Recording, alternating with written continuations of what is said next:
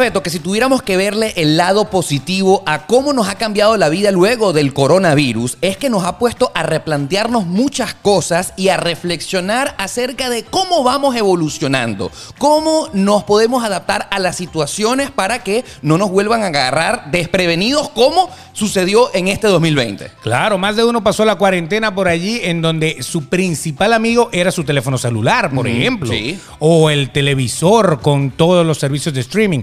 ¿Qué hubiera pasado si no hubiera existido, por ejemplo, el internet?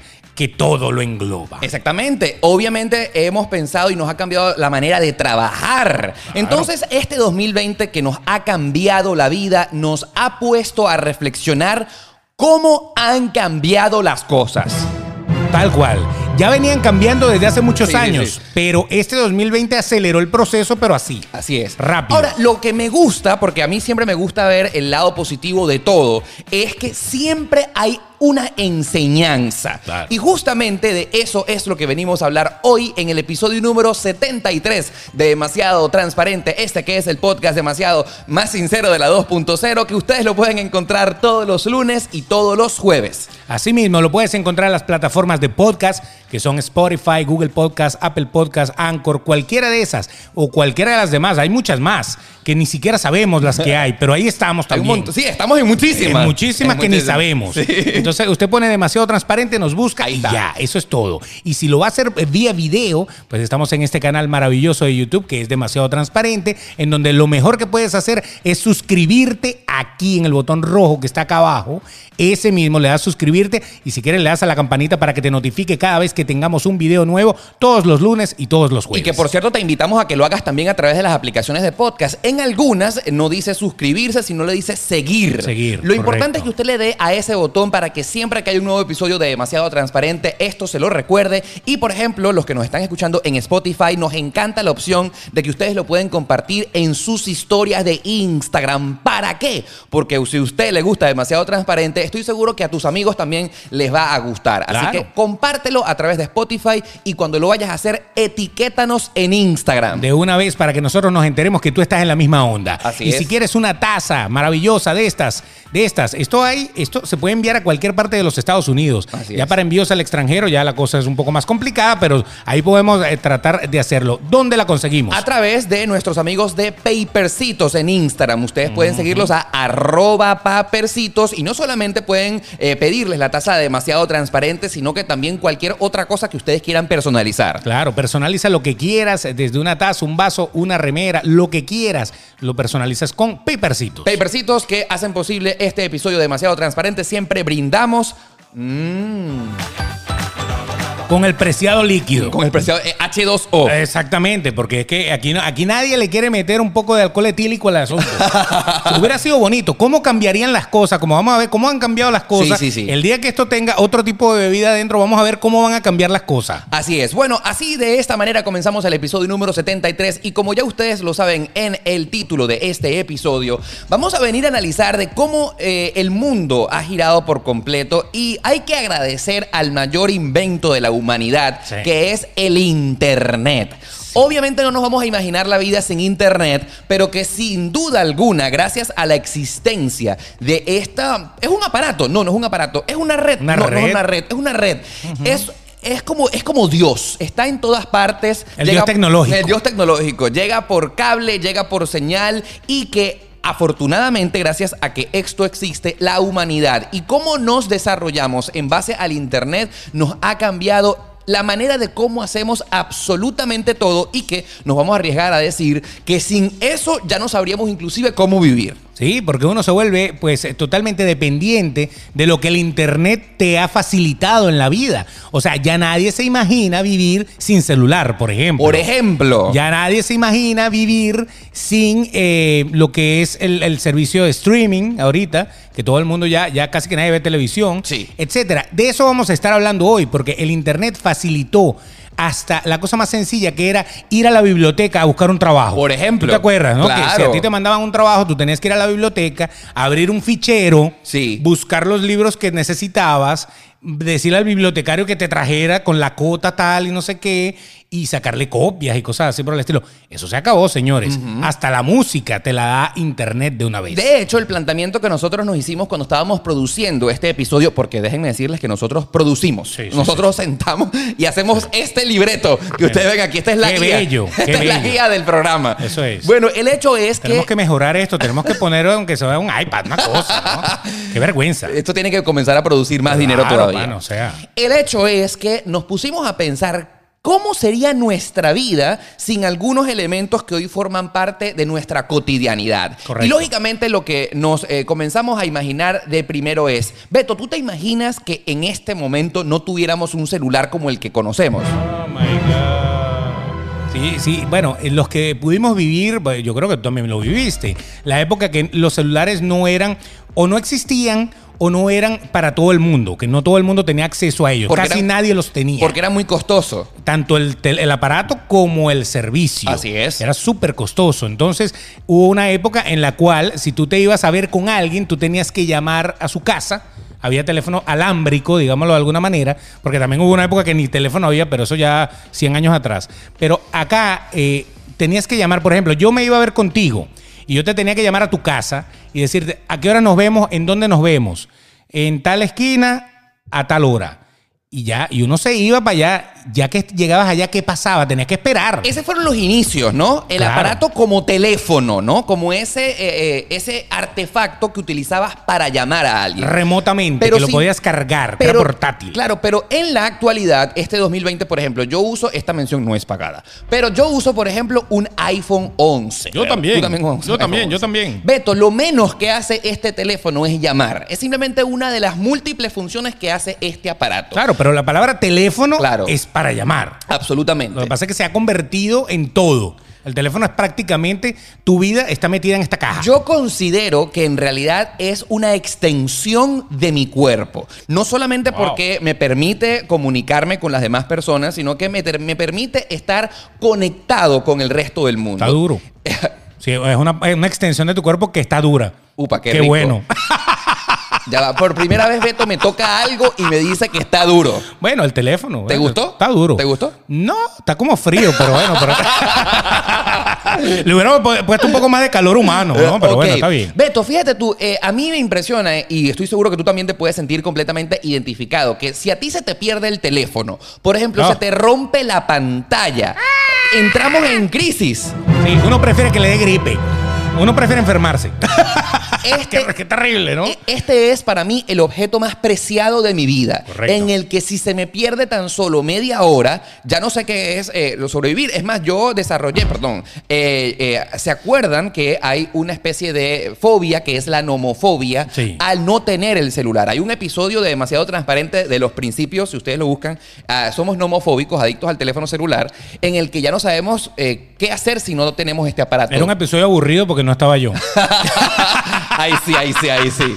No, mentira, mentira. Hay que hacerlo otra vez, pero conmigo. Por ejemplo. Un homofobia 2. El hecho es que, por ejemplo, se nos parte la pantalla, no los roban, se echa a perder. Prácticamente tenemos que salir corriendo porque no sabemos Sí. vivir sin este aparato en la actualidad. Es impresionante que uno, uno eh, sin teléfono, uno parece que no supiera hacer nada. Ya va, yo sugiero, de hecho, que le tuviéramos que cambiar el nombre a este aparato porque teléfono, o sea, la aplicación de llamar y eh, hablar con otra persona, ya eso es una de las mínimas cosas que hace esto. Por eso que le dicen teléfono inteligente, como para decir, bueno, no solamente llama, hace muchas otras cosas. Exactamente. Eh. Fíjate.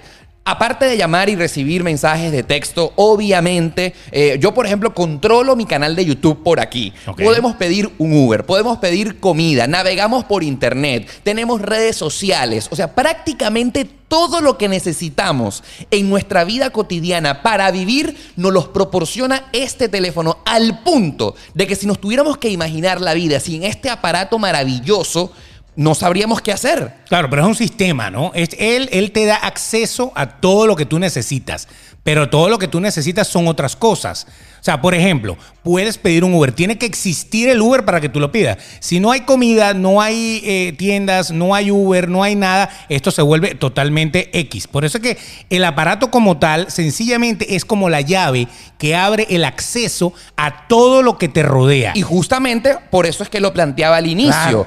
Para, para mí es una extensión de mi cuerpo. Claro. De hecho, gracias a que existen los teléfonos celulares, tú que nos estás viendo, escuchando, puedes escuchar demasiado transparente. Por ejemplo. Bien sea que lo hagas a través de las aplicaciones de podcast o tengas YouTube Premium y nos escuches a través del celular. Claro. O sea, a mí me quitan el teléfono y es como que en este momento me quedara sin mano. Es una cosa tan loca que tú acá en, en Estados Unidos, creo que es uno de los pocos sitios en donde eso se ve.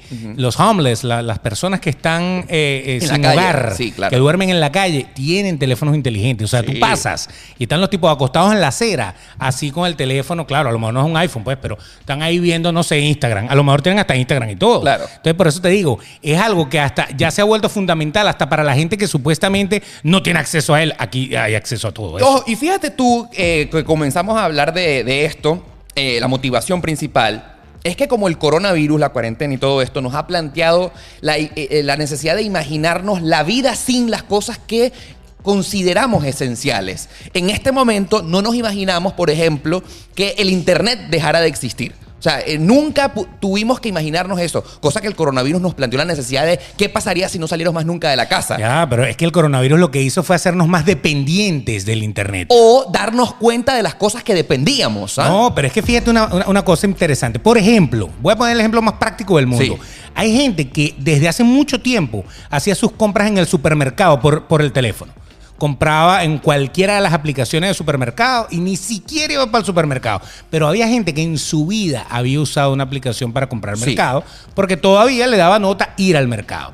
El, ¿qué, qué nos demostró el coronavirus? Que bueno, que teníamos eso y nos empujó a muchos a que ahora ya se han vuelto dependientes de esas cosas. Por eso es que Amazon y todas esas grandes corporaciones han aumentado eh, eh, fielmente, eh, su, eh, enormemente sus ganancias, porque obvio, la gente que antes lo hacía ocasionalmente, de un momento a otro empezó a hacerlo normalmente, se convirtió en una normalidad. Ahora, fíjate. Entonces, tú- el coronavirus nos empujó a depender más de esto. Ahora, fíjate tú, yo considero que una de las cosas que eh, esta pandemia, cuarentena, coronavirus, como sea, este 2020, Sí. nos ha hecho reflexionar de que siempre tenemos que tener un plan B ante todo, porque las cosas esenciales que dábamos por hecho que existían, de la noche a la mañana, por ejemplo, un virus chiquitico que ni siquiera lo podemos ver por microscopio, nos ha cambiado la vida por completo, la manera de cómo vemos las cosas. Entonces tú te imaginas que ya que estamos hablando del celular, que es lo primero que vamos a desglosar y analizar, ¿qué pasaría si por alguna razón inimaginable, no se llegara una eh, esfera solar, un viento solar que, no sé, debilitara las señales de celulares del mundo y nos quedáramos sin internet? Sencillamente dejaríamos de vivir. Bueno, nada más te digo que cuando se cae la plataforma de, de- de WhatsApp, Ajá. el mundo colapsa. Sí. Imagínate. ¡Ah, no hay WhatsApp! La, la gente como que eh, tiene la, la maña, la costumbre de comunicarse a través de esta plataforma y se ponen, o sea, es una cosa loca. Tú empiezas a meterte en Twitter o en cualquier lado, la gente está todo, ¿qué pasa? ¿Qué pasa con el WhatsApp? ¿Qué pasa? Y Es que, más, bueno, pero ya va. ya. Propongo cambiarle el título a este episodio de La necesidad de tener un plan B. Eh, exactamente. Eso aplica a parejas también. si su señora no se la da, vaya, busque su plan B. Tiene excusa. Por eso es que eres un genio. Eres un genio. Porque a ti se te ocurren cosas en un segundo que a, a mí no. Es el plan B, Vana, es el plan B. Ahora, ¿qué les parece? Ustedes que están viendo allí, a ti que nos estás escuchando, ¿apruebas la moción de Beto? Que si usted tiene una pareja, Exacto. siempre por como que uno no sabe qué es lo que va a pasar, hay que tener un plan B. Sí, usted no sabe. Usted no sabe el día que no le va a gustar. A veces, Beto, no eres tan genio. Sí. Porque nos alborotas los malos pensamientos. Mira, Si, si- si tú estabas pensando hacerlo, ya sabes que puedes tener una motivación. Mira, Beto es como ese amigo que tienes el angelito y el diablito. Tú eres el diablito, marico. totalmente, totalmente. Tengo un rabo que te cuento.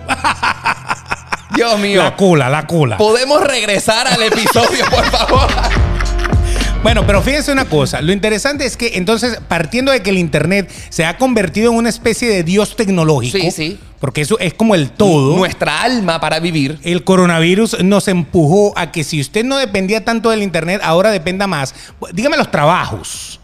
O sea, darte cuenta de que ya no tienes que viajar a reunirte con fulano de tal porque todo se puede hacer a través de un laptop. Mira, yo aquí analizando este punto, considero que el coronavirus fue como no sé si decirlo el amigo, pero esa situación de vida como que te hizo una palmadita así como que, epa, reacciona. Las cosas que tú consideras esenciales en este momento, si no existen, no, eh, no tuvieras vida, ¿me entiendes? Y que tú tuviste que replanteártelo todo. Así lo veo yo. Pero gracias a Dios existía el plan B. ¿Tú te imaginas un coronavirus sin que hubiera existido el Internet? Que de verdad la cuarentena la pasaras en tu casa totalmente aislado. Ah, no, no Que no pudieras saber nada de nadie. Que no hubiera nadie que te trajera un mercado. Que no pudieras seguir trabajando aunque sea a distancia porque no había manera de salir. Hubiera sido un colapso total. Ojo, han pasado pandemias en la historia que me imagino que fueron así. Claro, en el pasado, ¿no? Pero uno ya no se imagina la vida así porque la vida eh, cambió Ya que, estamos, totalmente. de- de- ya que estamos terminando de hablar del celular y de cómo nos hemos vuelto dependientes a este asunto, otra de las cosas que han cambiado muchísimo y que lógicamente el Internet ha sido como el propulsor, de- del propulsor de todas estas evoluciones es el dinero, Beto.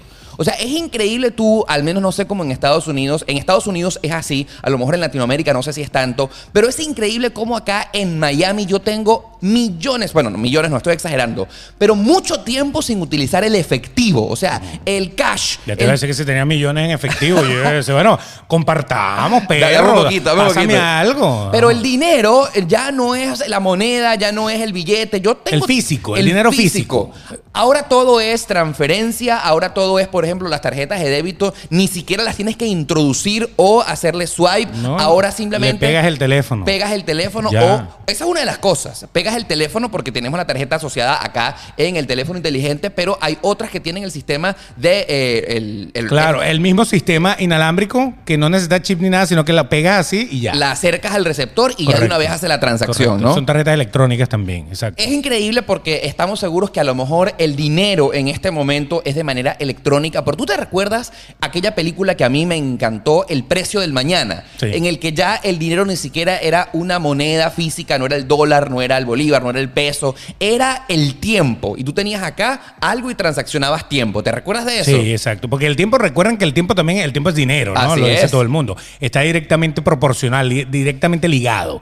Pero fíjate que eso, eso puede llegar a pasar. Porque hoy en día el dinero físico, hay muchas eh, tiendas que hoy en día tú entras y te dicen, pague, si va a pagar en cash, pague con eh, exacto porque no tenemos para dar vuelto. O sea, ya ni siquiera las monedas, los centavos y eso están apareciendo. O sea, está desapareciendo la parte física de la moneda totalmente. Y es mucho más práctico que usted pague con una aplicación, que pague con, con esto. Ya uno se acostumbró a no cargar tanto dinero en el bolsillo. Es bueno y es malo. Es bueno porque no cargar di- dinero en el bolsillo debería ser más seguro, pero es malo porque todo tu dinero está a disposición de un hacker o de una persona que te pueda robar la identidad. De hecho, el dinero, como se ha vuelto virtual, prácticamente tú no lo ves, lo sientes nada más. Nada si más. tú, por ejemplo, tienes 10 mil dólares en tu cuenta bancaria, tú no lo tocas. O sea, eso está en una computadora, en una Correcto. máquina que ni siquiera sabes dónde está. Eh, es interesante analizar el tema del dinero. Tan sabroso que fuera que uno tuviera tres, cuatro lingotes ahí en la casa, ¿verdad? Exacto. Oye, ráyate, ráyate medio lingote ahí que voy a ir a comprar leche. ¡Qué loco! Aquí está, medio lingote. Pe- no, pero fuera súper inseguro, porque si tú Claro. tuvieras el dinero guardado, pues en una bóveda, en una casa, si alguien tiene la llave, te puede robar todo y te quedas en la calle. Claro, ¿no? el problema del dinero electrónico es que, es que todo, todo se sabe con el dinero electrónico. Las corporaciones, los bancos, el gobierno, todo el mundo sabe lo que tienes cuando el dinero está electrónico. Pero fíjate- Por eso es que los narcos y todo eso meten el dinero en las paredes. Pero es interesantísimo porque físicamente el dinero no existe. Yo que tengo conceptos elevados con respecto al dinero. El dinero es energía en la actualidad. Exacto. Si tú, o- obvio, y, obviamente- y- y es lo- una locura, no es que es energía, porque si tú te metes en la cuenta bancaria, sabes cuántos ceros hay ahí en la cuenta. Puedes Claro. tener muchos, puedes tener pocos, pero lo sientes. Tú mandas dinero a tu familia en Latinoamérica y no le estás mandando una paca de billetes, le estás mandando un es capture, un capture de una pantalla, porque ahorita ni un- papel un imprimen. capture, ¿me entiendes? Claro, es una claro. cosa mágica. Pero fíjate que, que, eh, me, me hace a- acordar a MacPato. ¿Te acuerdas que MacPato se lanzaba en una piscina de monedas y billetes? Claro. Y era, era, era, era lo máximo, ¿no? Sí. Eh, Tú te imaginas un Jeff Bezos a- a- ahora o, o el señor Musk de, de Sí, sí. Tesla bañándose en su piscina de dinero. O sea, eso ya no va. O sea, ya MacPato está pasado de Ah. moda. Disney tiene que ponerlo electrónico. Absolutamente, pero sería como invisible, porque ese dinero sería aire. Como de Matrix. Mira, fíjate MacPato tú, Beto. entrando así a la matriz. Ahora, ya que nos estamos eh, imaginando cómo han cambiado las cosas, yo te quiero dar un batacazo. Esto. ¡Batacazo! Un batacazo. Vamos a ponerle música de batacazo. Yo pensaba que una música de batacazo era como una, una cosa de labillo, una cosa de... pam, para, pa, para, pa, No, no, para, batacazo, no. Ok, ¿cuál es el batacazo? Otro batacazo pudiera ser. Dale el batacazo. No, no, no. Hola. No, no, no. ¿Cuál es el batacazo? Un batacazo es, y a lo mejor ustedes, eh, créanlo o no, pero esto me lo dijo un brujo. Un brujo. No, eh, bueno, no. Oye, qué, avanzado estás, de verdad que, de verdad, estás, estás en el futuro. Sí, no, sí, bueno, sí, bueno, sí. bueno, bueno, no, no un brujo. Es que la palabra brujo lo que pasa es que digamos que... Vidente. Un vidente, exacto, un vidente. Una persona que lee las cartas y que tiene la oportunidad de ver el futuro. Es que es un brujo con página web, pues. Ok, Correcto. adelante. Eh, Voy a hacer este planteamiento para ver si te suena lógico y tú, por favor, analiza esto. A ver. Este brujo, me gusta decirle brujo, eh, me dijo que en el futuro no van a existir las monedas de cada país. O sea, por ejemplo, va a dejar de existir el dólar, el peso mexicano, el peso argentino, el euro. No. Sería bueno. Muy pronto la humanidad va a llegar a un sistema monetario único de todas partes, donde ya tú no vas a tener que cambiar euros por dólares o euros por eh, pesos mexicanos o yenes o yuanes o lo que sea. Muy pronto, además, ni siquiera esto es del futuro dentro de 100 años. Realmente está a punto de suceder con todo esto de las criptomonedas, el Bitcoin, que ya se está cocinando bastante fuerte. Va a haber un golpe económico mundial tan grande en el que se avecinará la moneda mundial. Y yo pienso que esto es completamente factible porque las monedas eh, de cada país las controlan los bancos centrales de cada nación. Pero como así como el Internet en este momento que existe, que no lo controla ningún país, nadie, eh, así va a ser el dinero. Va a haber una moneda única mundial en la que todos los seres humanos tendremos el mismo uso. ¿Qué te Pero, parece? pero eso me lo dijo mamá y no es evidente. Mentira. O sea, es que eso es algo, es algo evidente. ¿Te parece? O sea, no tiene que ser brujo para saber que próximamente a lo que nos lleva eh, todo, toda esta evolución es a que haya una banca mundial, una moneda mundial y todo sea totalmente globalizado. Pero fíjate, Beto, que de eso no se está hablando en este momento. Porque es que, pa- ¿para qué lo van a decir? Pero, o sea, tú no ves a los noticieros diciendo, vamos a la moneda única mundial. No, no, no, no, porque cuando eso pase, eso, eso va a llegar y, y usted va a empezar en algunos países, eso va a empezar como empezó la, la- la Comunidad Económica Europea. Correcto. Que eso lleva 50 años así, pero en realmente eso se fue haciendo, se fue armando, se fueron pegando países, eso, eso, eso se va haciendo Ahora, fíjate progresivamente. tú, este brujo, vamos a decirle brujo porque me encanta decirle Brujo, brujo. El brujo me dijo, Pero di una, una cosa interesante que el brujo te dijo. coño, bueno, pero ve, ya va- vamos a eso. Ok, dale, dale. Que va a ser un golpe muy fuerte para muchos países. Ah, no, y uno lógicamente. de los que va a sufrir enormemente va a ser justamente Estados Unidos. Porque este país donde estamos en este momento le encanta sentirse poderoso por su dólar. Porque es la moneda que prácticamente con las que se hacen las transacciones de las mayores naciones de alrededor del mundo entero. Pero entonces Estados Unidos va a perder el control de tener la moneda más poderosa porque entonces eh, como va a existir la moneda mundial, entonces ya digamos que el banco, la Reserva Federal de este país no va a tener el control sobre eso. Sí, claro, la moneda mundial va a ser manejada por el grupo de los ocho. Una cosa así. No, tampoco. Claro, pero, pero tiene que haber alguien que, No. que- que- a- al igual que la eh, vuelvo al ejemplo de la Comunidad Económica Europea, tiene una sede en un país No. y tiene presidente. Te voy a decir todo. cómo va a ser. ¿Cómo va a ser el Banco Central del mundo? No, no va a ser. Ya lo vemos allí, lo que pasa es que se está concretando poquito a poco. Va a ser como el Internet. No hay un banco central del Internet. No hay una sede mundial del Internet. El Internet es del uso global de todo el mundo y no hay diferentes Internet. Hay uno solo. Unos son más rápidos, otros son más lentos, pero al, mismo, al final es el mismo Internet. O sea, que va a ser como, como lo que alguna vez hizo el difunto aquel que no quiero recordar, que eh, instituyó una moneda que era el sucre, ¿no era? Eso nunca funcionó. Bueno, pero era una moneda virtual que, que se hacía, que era convertible en todos los países. Eso es lo que tú dices. que- Claro. Que, el brujo dijo que iba a haber como la moneda mundial. Correcto. De hecho, eh, lo que ya estamos viendo de lo que va a suceder con la moneda única de la humanidad son las criptomonedas. ¿Por qué las criptomonedas en este momento no se han vuelto tan populares y no se han vuelto del uso corriente de las transacciones de nuestro día a día? Porque le hace falta perfeccionar justamente el tema de que sea completamente sin, o sea, eh, inhackeable. El Bitcoin, el Ethereum y todas Sí, esas claro. monedas se pueden hackear todavía. Y en el momento donde se llegue a que la humanidad perfeccione la inviolabilidad de la moneda de uso mundial, allí va a ser cuando todo el mundo la vaya a comenzar a usar. ¿Qué más te dijo el brujo? Muchas cosas, mu- muchas cosas, muchas cosas, pero en este momento no las vamos a revelar. Porque lo cierto es que el dinero, vamos a entonces al dinero que existe actualmente, ¿no?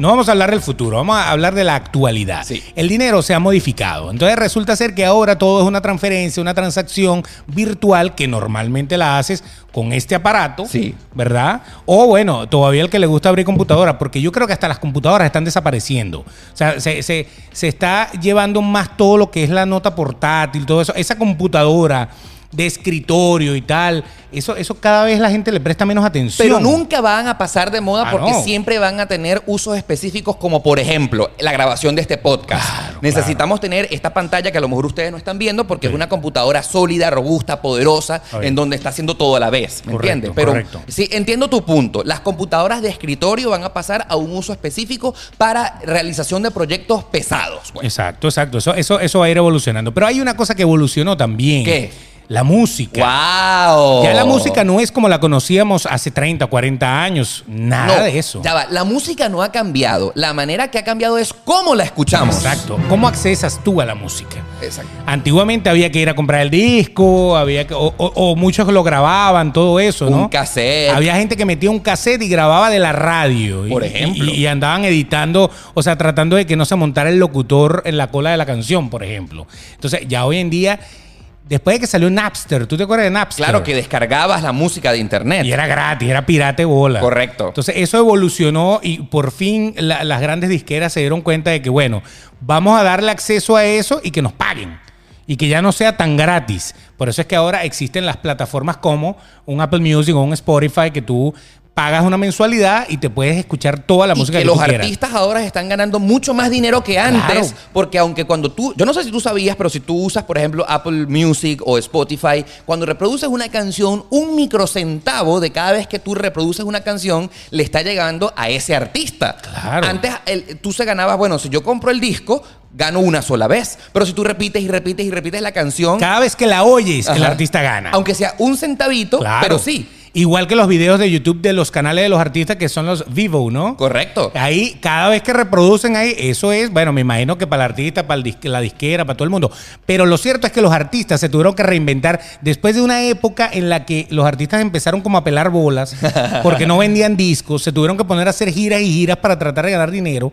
Entonces resulta ser que ahora, pues sencillamente, todo lo que por lo que lucharon de que no pasara, de que la gente siguiera comprando CDs o, o cassettes o discos de acetato, dependiendo de la época, ahora eso les está dando dinero. Tú sabes que en estos días, y aquí estoy buscando a Maluma, ¿verdad? Maluma, mira la vaina. Maluma estaba celebrando que por primera vez una de sus canciones llegó a un billón de reproducciones. O sea. No, no, no, no era Wow. eso. Una de las canciones que publicó hace muchísimo tiempo. Pero tú sabes qué es que te reproduzcan una canción mil millones de veces. O sea, un, eh, no es, un billón es mil millones de veces. Claro. Mil millones de veces. ¿Tú sabes cuántas veces, cuánto dinero habrá ganado Maluma por la reproducción de esa canción que la han escuchado en la humanidad mil millones de veces? Por eso es que ahora, antes de salir la canción, ya tienen el video armado. Claro. O sea, eso es automático. O sea, eso sale de una porque hay que recoger dinero de todos lados antes de que la canción se queme.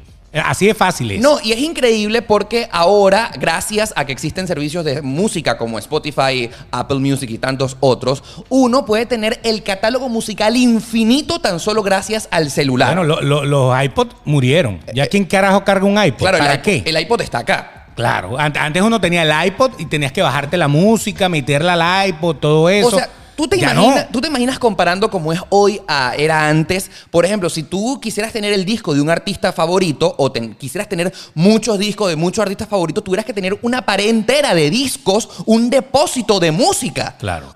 Pero Era como, ahora- era, era como pasaba en las, en las emisoras de radio. Exactamente. Las emisoras de radio eran edificios. Claro. Que tenían a- a- a cuartos llenos de, de storage. Claro. De, de bibliotecas musicales. Claro.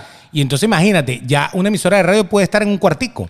Porque todo está en, en un, internet. En, en un disco duro o en un, en un internet. Y hablando justamente de la música, nosotros en este momento, cualquier canción que te puedas imaginar de la, historia de gana. imaginar, simplemente La con un servicio gana. ese, la pones. De que te dé la gana. Entonces, wow, qué increíble cómo han cambiado las cosas. es lo máximo. Eh, o sea, es increíble. Es tener el catálogo de la música del mundo entero aquí. Aquí. Increíble. Mira. Ahora, siguiendo de cómo han cambiado las cosas en el mundo, por ejemplo, las noticias, Beto. La manera en cómo consumimos la información que sucede en cada instante. Hace, por ejemplo, 10 años era obligatorio, por ejemplo, o comprar el periódico físico y entonces tú este, eh, comprabas la edición dominical de los varios periódicos que habían y te sentabas y pasabas las páginas. O diario, porque salían diarios. Por eso se llamaba diario. Diario. El diario, porque todos los días salía el periódico en la madrugada. O por ejemplo, ponías el noticiero que pasaban a las 12 del mediodía o a las 11 de la noche. Y esa era la manera, ah, y por supuesto, escuchando la radio,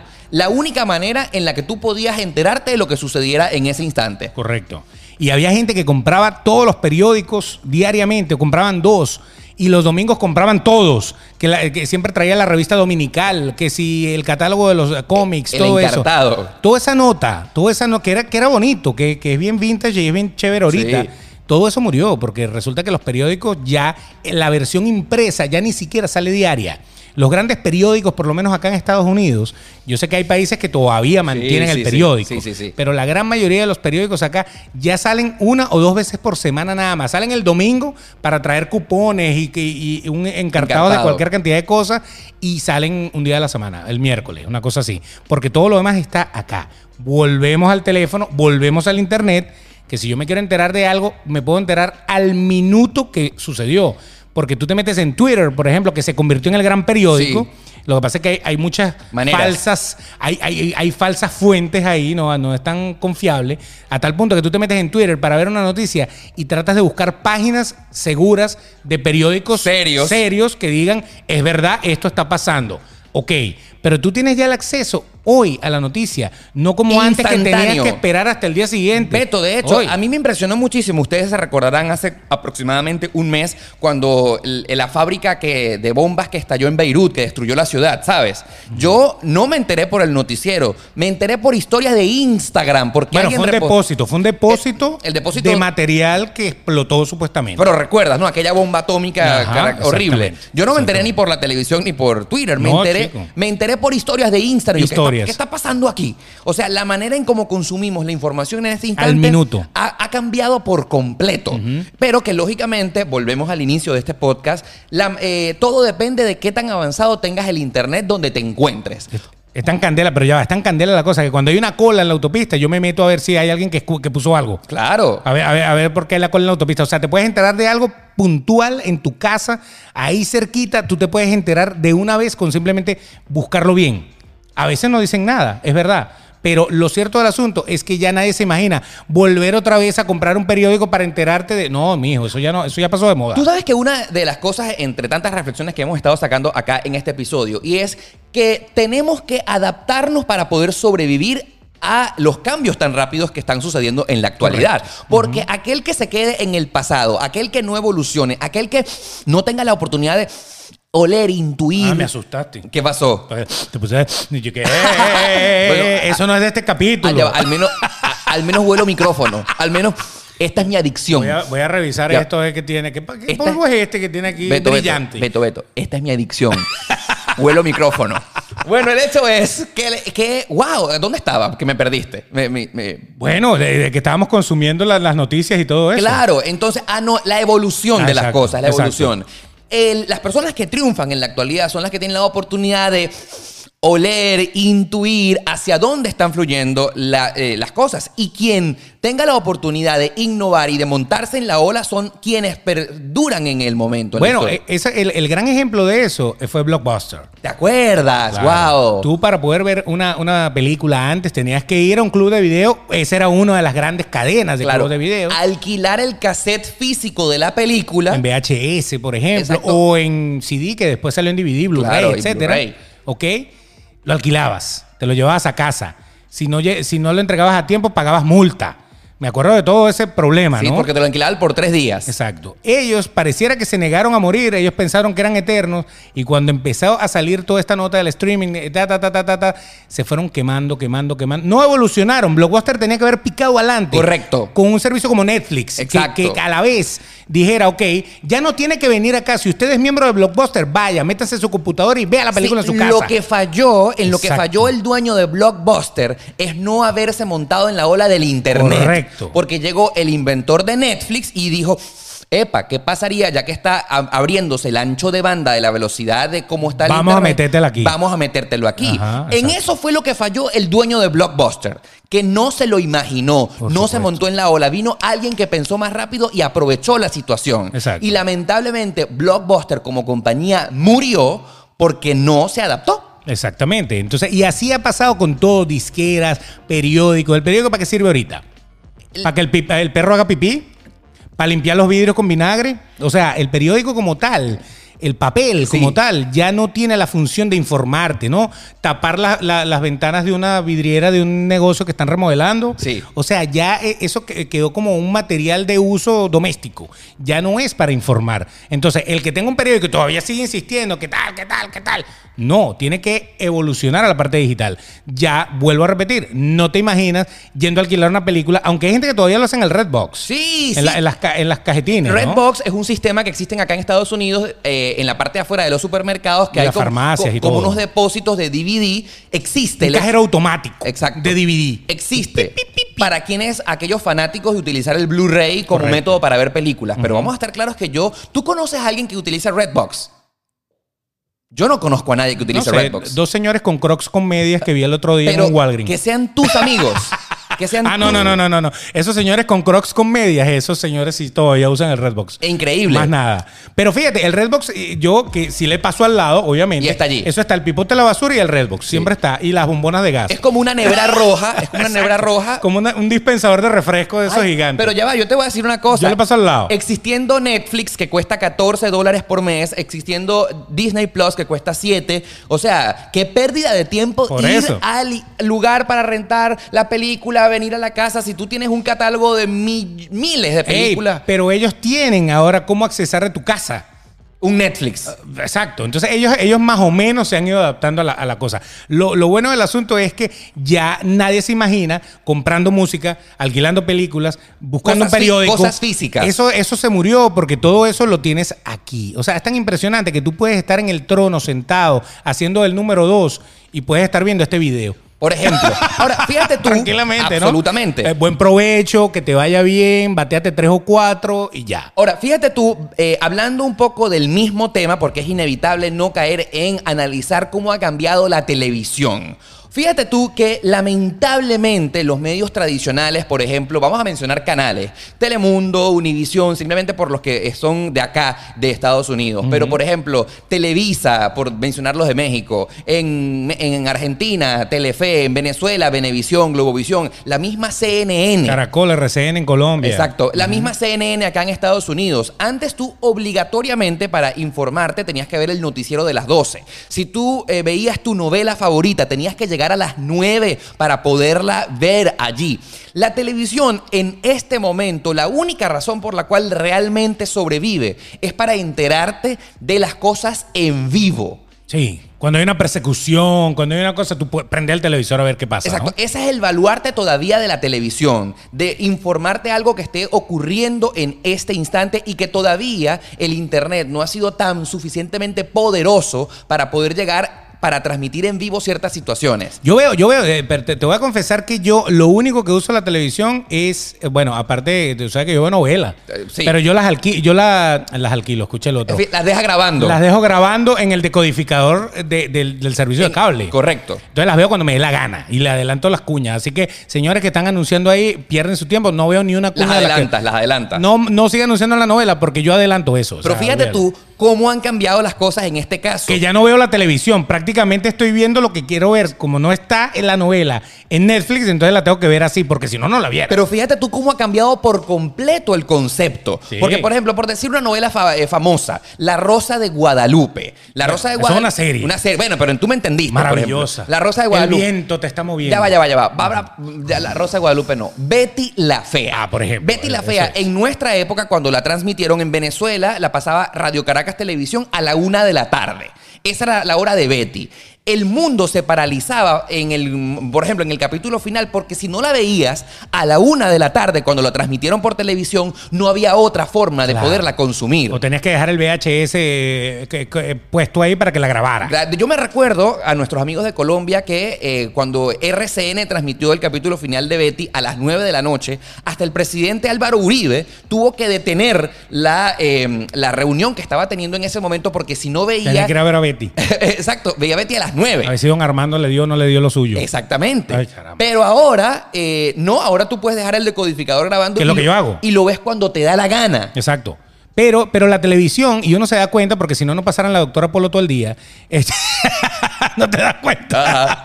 Porque la televisión siempre tiene algo con que rellenar. Por lo menos en Venezuela. Con el eh, Chavo. En Venezuela era el chavo. Sí, sí, sí. El chavo, el chavo, que por cierto, yo creo que, que- que ya no se puede transmitir.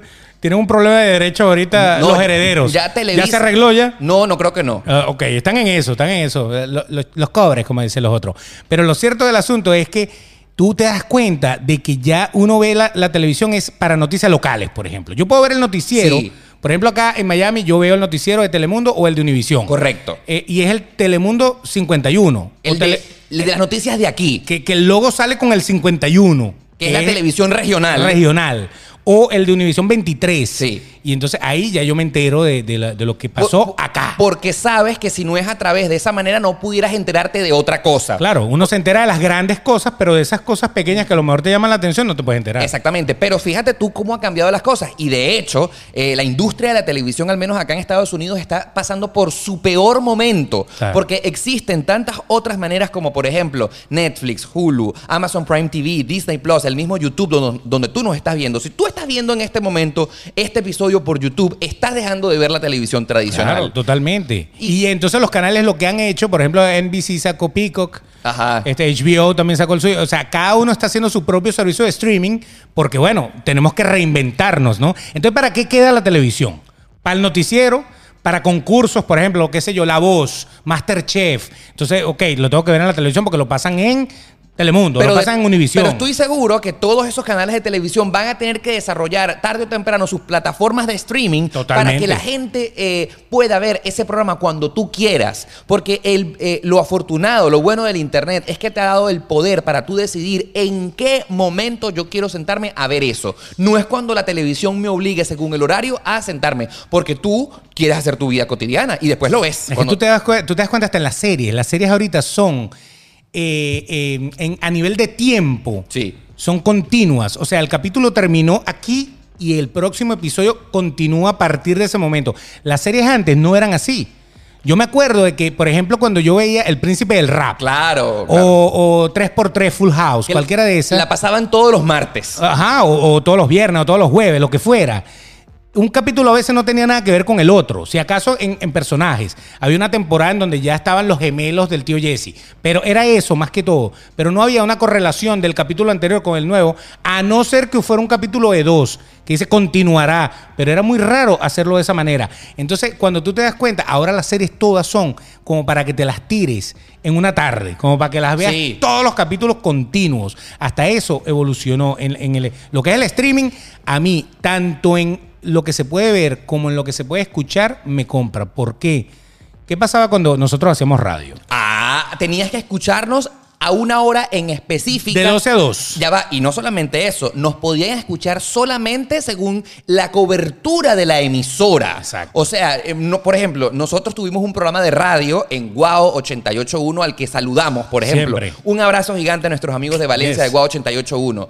Si tú no estabas en Valencia y en los alrededores de donde la antena tenía la cobertura de la señal, Correcto. no podías escucharnos. Ahora, gracias al Internet, tenemos este eh, programa a través de streaming, en podcast y en YouTube, en el que en todas partes del mundo nos pueden escuchar e inclusive tú le das clic cuando te dé la gana. Esa es la otra, porque fíjate, si yo si me tocaba, yo estaba en Valencia y me tocaba como oyente, a mí me encantaba escuchar el programa de ellos dos, era el único oyente que teníamos. Ok, y me tocaba ir para Caracas, por ejemplo, en la autopista, iba a haber un momento en que se iba a perder y ya no lo iba a escuchar más. O me bajé porque tuve que comprar algo, tuve que hacer algo y estaba interesantísimo lo que estaban diciendo, ya se perdió, no sé cómo terminó el cuento. Claro, pero en este caso, ahora que existe el podcast, tú le puedes poner pausa y retomas la conversación cuando quieres. Es más, si tienes el podcast conectado al Bluetooth del carro, apagaste el carro, él se para solito. Sí. Y cuando prendes el carro, ¡puc! Continúa desde el momento en que tú lo dejaste pausado. Eso es un palo. Entonces ya yo no me, ya, ya yo no me pierdo lo que no me. O sea, tú ahora no te puedes perder de nada. Si no quieres perdértelo, no te lo pierdes. Eh, eh, el Internet y la evolución de las cosas nos han dado poder para tomar las mejores decisiones, Beto.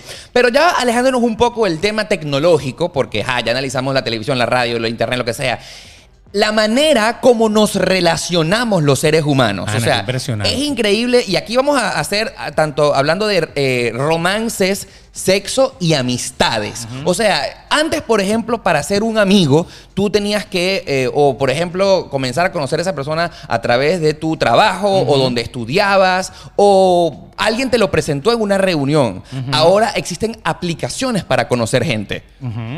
Totalmente. Para buscar pareja, para buscar pareja no solamente amorosa, hasta para amigos. Ajá. Porque hay, hay aplicaciones para buscar gente que tenga los mismos gustos que tú. Así o sea, mismo. que hagan match en me gusta hablar de ovnis, me gusta comer vegano, me gusta. Bueno, entonces ahí tú vas a conseguir un nicho de gente que es como tú, que le gusta hablar de, de lo mismo que tú y que le gusta comer lo mismo que tú. Ahora, hasta fíjate- eso, fíjate tú, impresionante. el internet nos ha permitido inclusive tener amistades reales, fuertes, con personas en otras partes del mundo que ni siquiera conocemos de verdad.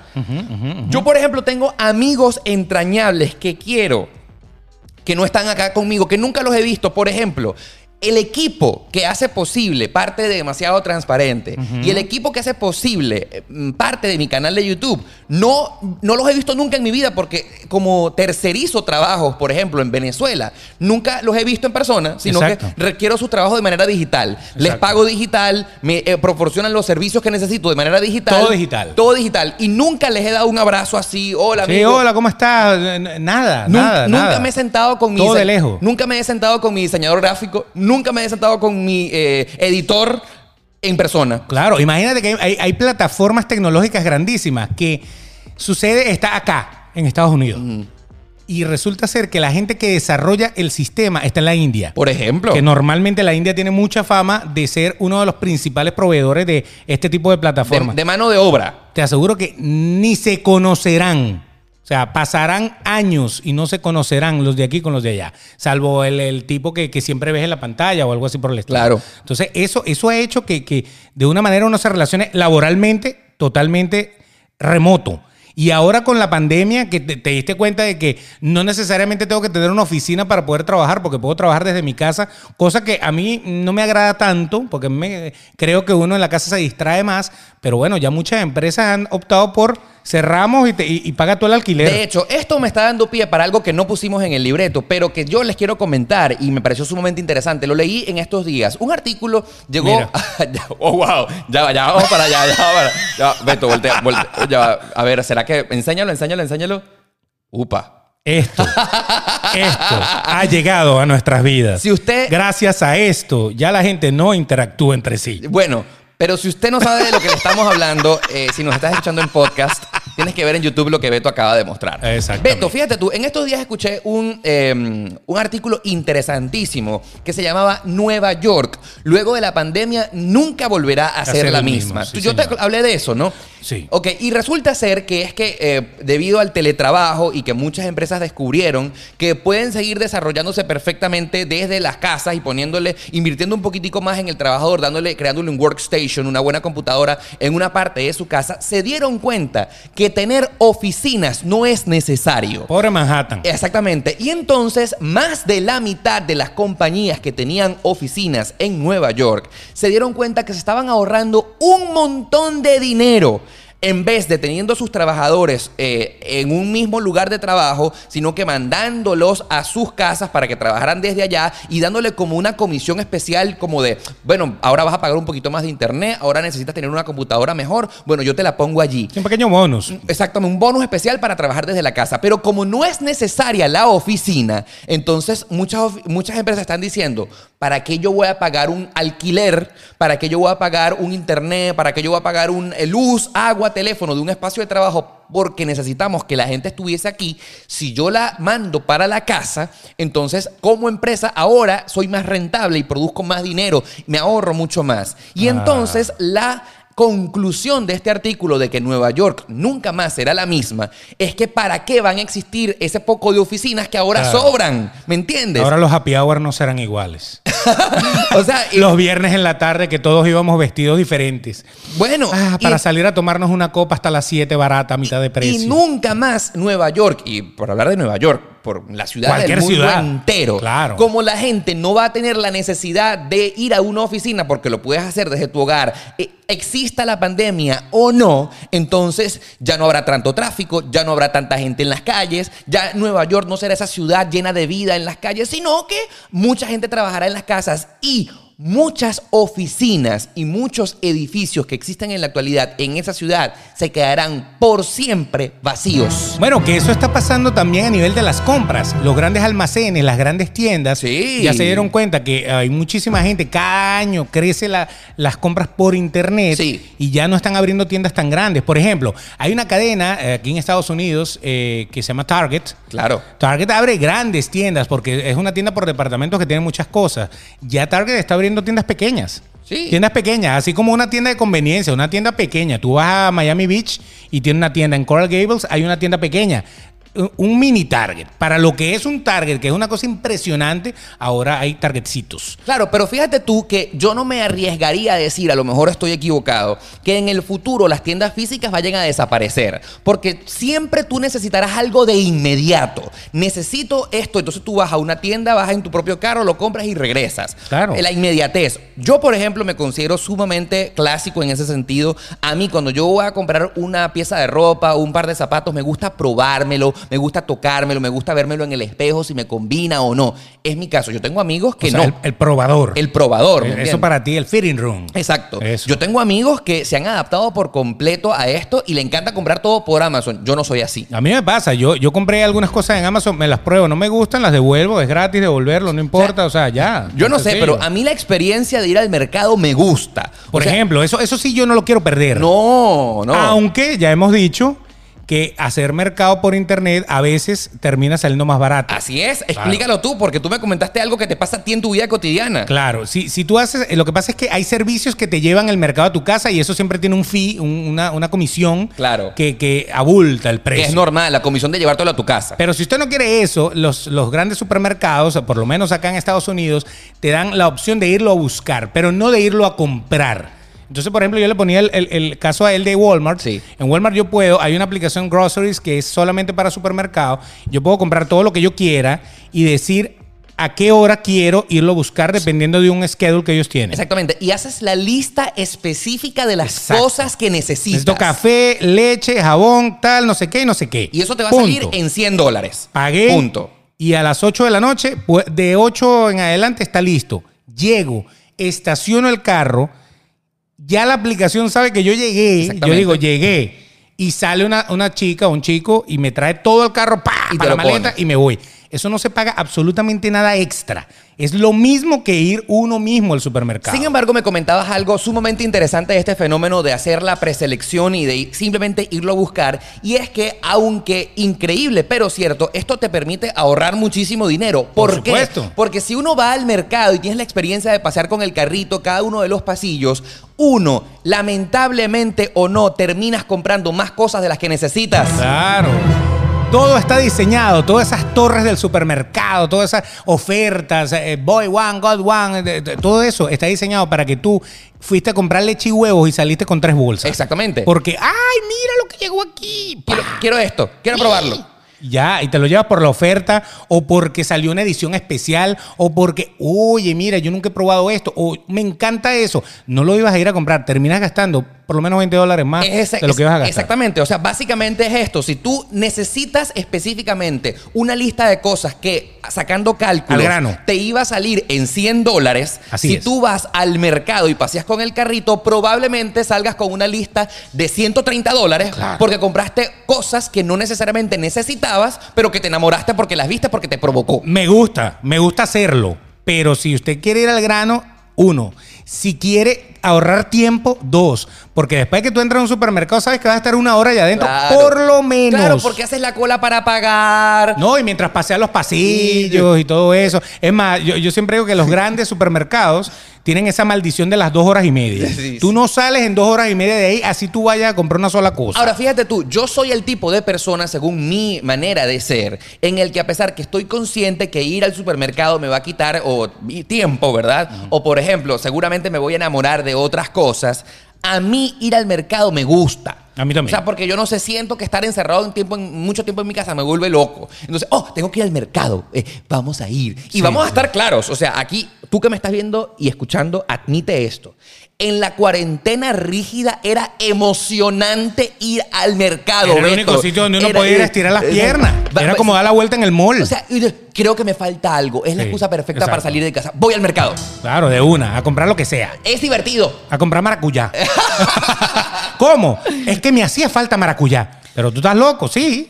No sé, yo no me imagino el futuro como lo planteaba esta película de Wally, en el que nos. Wall-E. Wall-E, en el que nos volvimos tan sedentarios que eh, vivíamos en una silla de paralíticos y no nos movíamos y nos volvimos gordos. Va a No. llegar, va a llegar, va a llegar, va a llegar. Lo que pasa es que hay una gran onda de que hay que cuidarse. Hay, una gran nota de que todo el mundo tiene que cuidarse, cuidar tu alimentación. Hay una pandemia de obesidad que la gente pasa por debajo de la mesa, todo eso. Y yo creo que eso es lo que has hecho que muchísima gente de esta nueva generación o de los que estamos activos, chévere, nos mantengamos sanos. Ahora, ahora, tú sabes que yo creo que ya que estamos llegando al final de este episodio, hay ciertas cosas que no han cambiado por completo porque la tecnología no ha sido suficientemente desarrollada por los momentos, pero sería interesante imaginarnos qué cosas que en la actualidad no han cambiado van a, evolucionar.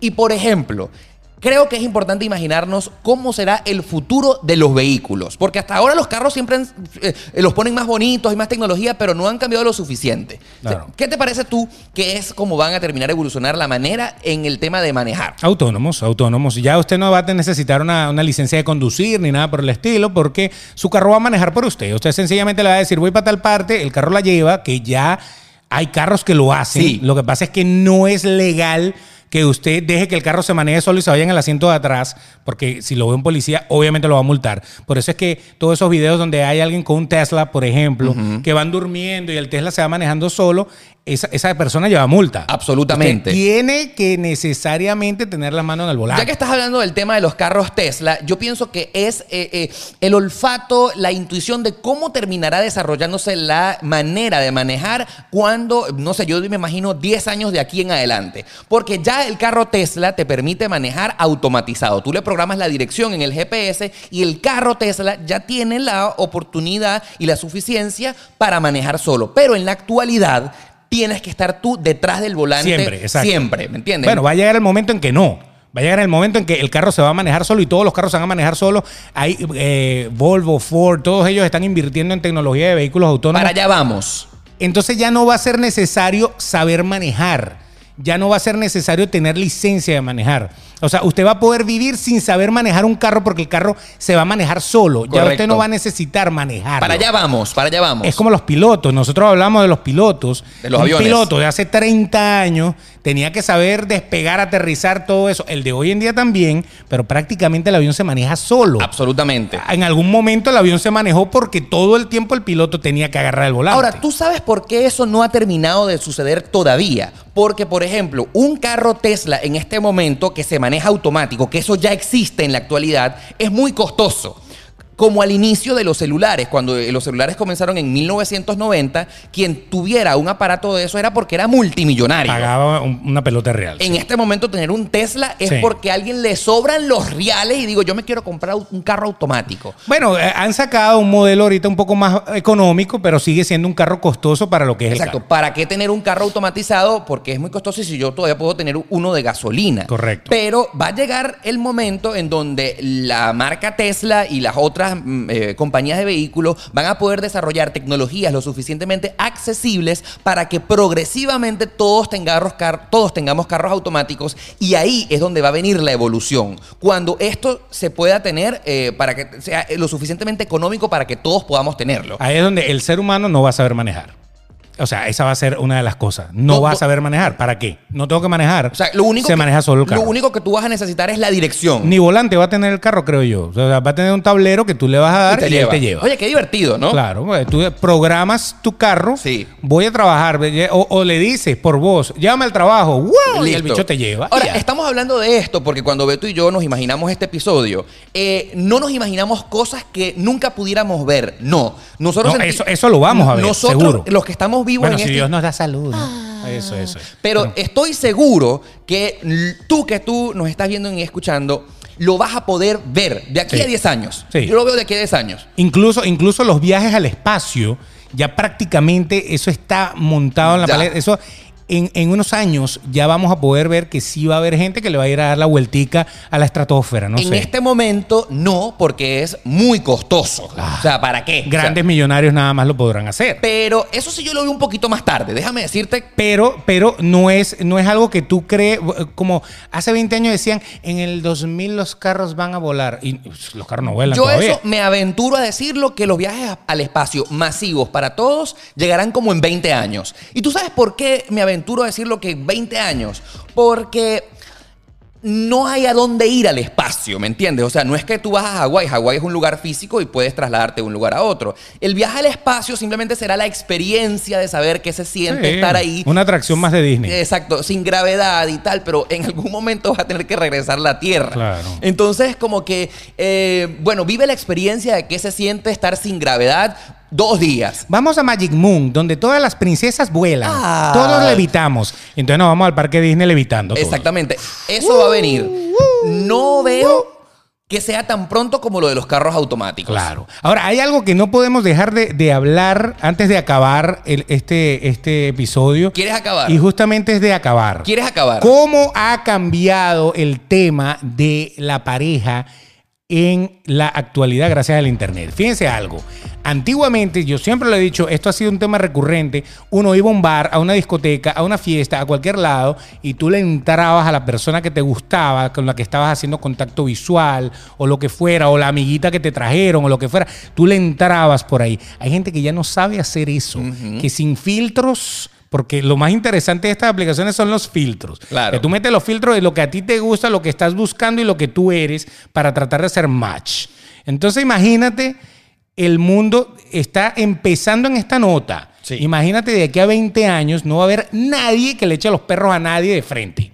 Todo el mundo se va a conseguir a través de una aplicación. Sí, eh, y vamos a estar claros que esto ha simplificado las cosas. Ah, no, claro. O sea, porque el hecho de que tú obligatoriamente para conocer a alguien tuvieras que ir a un restaurante o a un bar y emborracharte un poquitico. Correcto. eh, ahora ya no, ahora simplemente tú tienes Tin- Tinder, Hinge, y si por ejemplo quieres tener sexo, entonces te vas a Grindr, ¿verdad? Ah, y Beto está enseñando. Ay, pero y yo- te compras uno de estos y ya. Beto, pero Eso yo todo. creo que eso nunca va a reemplazar. Eso nunca va a reemplazar tener una relación sexual. No, pero hay, hay, hay páginas en las cuales tú sencillamente pones eso a vibrar desde tu casa. Claro. ¿Me entiendes? O sea, a lo que me refiero es que a nivel de la parte sexual como tal, también se puede manejar remotamente. Nunca va a sustituir la, la- la sensación de estar de tú a tú con la persona. Y qué lindo, qué lindo que lo mencionas, Pero porque fíjate en este momento, yo quiero eh, reflexionar, ya estamos hablando de cosas que han cambiado, Sí. pero si tú me aventuras a preguntarme de eso, yo pienso que hay cosas que nunca cambiarán, porque tú podrás comprarte un bicho de esto como lo acabas de mostrar, pero nunca sustituirá a tener eh, como una relación sexual de verdad, con Claro un ser sí. humano. Claro que sí. Eso es, son cosas que no deberían cambiar. No. Pero No, ya no, va, ya va. Espera un momento. ¿Qué? La tecnología sexual también está. Ya hay eh, eh, empresas que están trabajando en hologramas, eh, empresas que están trabajando en realidad virtual, eh, que te van a dar la misma sensación hasta en olor. Hasta en textura. O sea, no lo sabemos. O sea, a lo mejor vamos a vivir una era en la cual usted, todos podemos tener una Pamela Anderson en la casa. Fíjate, De por sí, ya venden la cosita de ella para que tú la puedas tener en tu casa. para perfeccionar tu idea. El estuche del sable. Enfunda el sable en, en- en- en Pamela. Ok. Mira, para perfeccionar tu idea, yo estoy Sí. seguro de que eso existirá. Sí. Lo inventarán. Y para las personas que les gusten esas opciones, podrán tenerlas. Pero nunca el tema de tener contacto físico con una persona, bien sea para tener una relación sexual, amorosa, una pareja, eso nunca cambiará. Nunca como el calorcito, eh, la sensación, la emoción de tener a esa persona que te gusta cerca de ti y abrazarle y darle un beso y decirle que te quiero. Eso para mí hay ciertas cosas que nunca cambiarán. Si eso es como si te dieran a ti un pollo con arroz y todo eso en una pastilla No. que tú te la comieras No. y te sabe a pollo, No. te da la misma sensación de llenura, te, te- te- te da todo lo- lo- lo- el, el toque teriyaki que tú querías, todo eso. Pero nunca será como- Pero no es pollo. Claro. Exacto. Sentiste todo igualito, pero en verdad nunca te comiste un pollo. Sí. Te comiste una cosa que te dio los mismos nutrientes, el mismo sabor, todo. Es la misma vaina. No, no es lo mismo que agarrar el pollo y chuparse los huesos. Rico, Así mismo. qué rico. Así que chúpele los huesos a ese pollo que tiene en la casa. y yo lo que sí te invito es que si hay alguna cosa que han cambiado y que en este momento no la hayamos podido decir, te invito a que lo pongas aquí en la parte de abajo de los comentarios. ¿Qué se nos quedó por fuera? Estoy seguro que muchísimas cosas. Claro. Lo- lógicamente que hay cosas que quizá ya no te las puedes imaginar sin tecnología y las puedes colocar aquí. Lo que sí es cierto es que a mí me emociona muchísimo imaginarme cómo será el futuro. Sin embargo, siempre viviendo el presente y disfrutándolo al máximo. Exacto. Y lo que tienes que hacer en el presente es suscribirte aquí a nuestro canal de YouTube o eh, darle like a cualquiera de las aplicaciones que tenemos en podcast, suscribirte o seguir en cualquiera de estas aplicaciones que pueden ser Google Podcast, Apple Podcast, Spotify, eh, Anchor, cualquiera de esas. Dale allí para que te avise cuando haya un nuevo episodio de Demasiado Transparente. Exactamente. Y recordándote que como siempre hay un nuevo episodio todos los lunes y todos los jueves a las 7 de la mañana en podcast y a las 11 en YouTube. Bueno, eso es todo. Entonces, eh, ya para que sigan con la tecnología, esto sí vale la pena que ustedes sean adictos. Vengan, quédense con nosotros siempre. Y por cierto, será entonces hasta el próximo lunes cuando haya un próximo episodio de Demasiado Transparente, el podcast más futurista de la 2.0. bye bye.